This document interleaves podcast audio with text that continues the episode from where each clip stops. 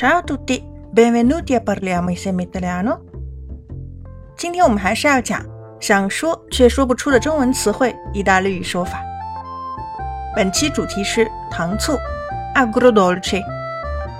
很多外国人都喜欢吃糖醋的口味。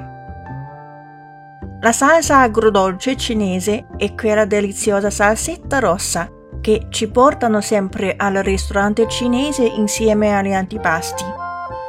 通常在中餐厅会把它和头盘一起搭配吃，come le nuvolette di gamberi o gli involtini primavera，比如龙虾片和春卷。